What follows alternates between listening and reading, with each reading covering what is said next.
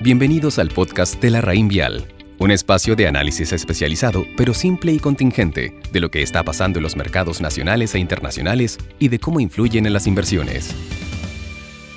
Buenos días, hoy 24 de agosto les habla Pablo Méndez, gerente de portafolio de inversión de la Rainville Estrategia, y en este audio les comentaré respecto a las últimas novedades de los mercados financieros y además nuestra visión de por qué no debemos preocuparnos respecto a la inflación global. Hoy los mercados abren al alza tras un fin de semana sin mayores noticias, pero a la espera de una semana con una agenda apretada. Dentro de los eventos que destacan está el jueves la convención republicana, donde se reafirmará la candidatura del presidente Trump. Adicionalmente, el jueves y el viernes se realizará el simposio de los principales bancos centrales, típicamente celebrado en Jackson Hole, y el día de la apertura destaca la intervención del presidente del Fed, Jerome Powell. En detalle, hoy día los mercados abren al alza, los futuros del S&P están subiendo un 0,81% y las bolsas europeas que ya llevan algunas horas transando suben un 1,8%. La tasa de los bonos del tesoro de 10 años está en 0,63% y el dólar a nivel global se está depreciando un 0,3%. Respecto a los commodities, el cobre está en 2,95 dólares la libra, subiendo un 1,2%, y el precio del petróleo WTI está en 42,63 dólares por barril, subiendo un 0,71%. Respecto a los datos macroeconómicos, hoy no se publicará ninguno de mayor relevancia.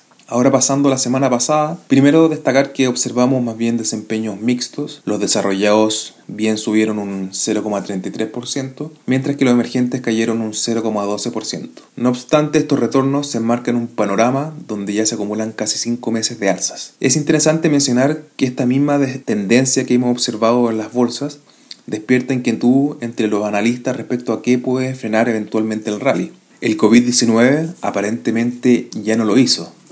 Los avances en torno a un tratamiento son una señal positiva y mucha economía ha mostrado un mayor grado de resiliencia que ha sido bien percibido por los analistas.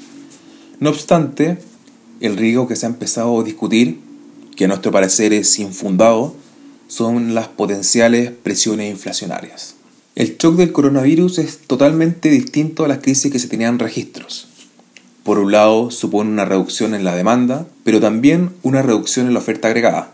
Hasta ahora, el primer efecto ha dominado y por ello la inflación desde marzo ha caído violentamente. Sin embargo, recientemente hemos observado un repunte de la expectativa de inflación, ya en 1,5%, luego de haber alcanzado en marzo un 0,2%, lo que ha despertado ciertas preocupaciones. La dinámica actual de la inflación ha estado marcada, por un lado, por el incremento de los precios de alimentos, que se explica exclusivamente por el daño a las cadenas productivas, y por otro, por la caída y la inflación de servicios. No sería extraño apreciar una inflación de alimentos un poco más persistente por la misma causa de su origen, mientras que la de servicios retornar a su normalidad en la, que, en la medida que la economía vuelve a su curso. Otro factor que podría sumar a la inflación sería la parte de energía, dado que desde marzo hemos observado un repunte en el precio del petróleo. Las expectativas de inflación ya internalizan este escenario de retorno a la normalidad. No obstante, difícilmente la inflación se arranque precisamente porque la productividad es baja, ya lo era previo a la crisis del COVID-19 y ahora posiblemente empeore, y por tanto no deberíamos ver un cambio en la disposición a la liquidez de los principales bancos centrales. Esta tesis que bien la confirmó el Fed la semana pasada en sus últimas minutas, revela que la liquidez llegó para quedarse. En suma, consideramos que el apetito por riesgo se debería mantener y nos aprecian signos aparentes como para preocuparse respecto a la inflación global. Que tengan una muy buena semana. Los esperamos en nuestro próximo capítulo del podcast La Raín Vial Conoce larraínvialdigital.com, una plataforma de inversiones, servicios y herramientas en donde la experiencia de la Raín Vial es 100% online. Infórmese de las características esenciales de la inversión en estos fondos mutuos, las que se encuentran contenidas en sus reglamentos internos. La rentabilidad o ganancia obtenida en el pasado por estos fondos no garantiza que ésta se repita en el futuro. Los valores de las cuotas de los fondos mutuos son variables. La rentabilidad es fluctuante, por lo que nada garantiza que las rentabilidades pasadas se mantengan en el futuro.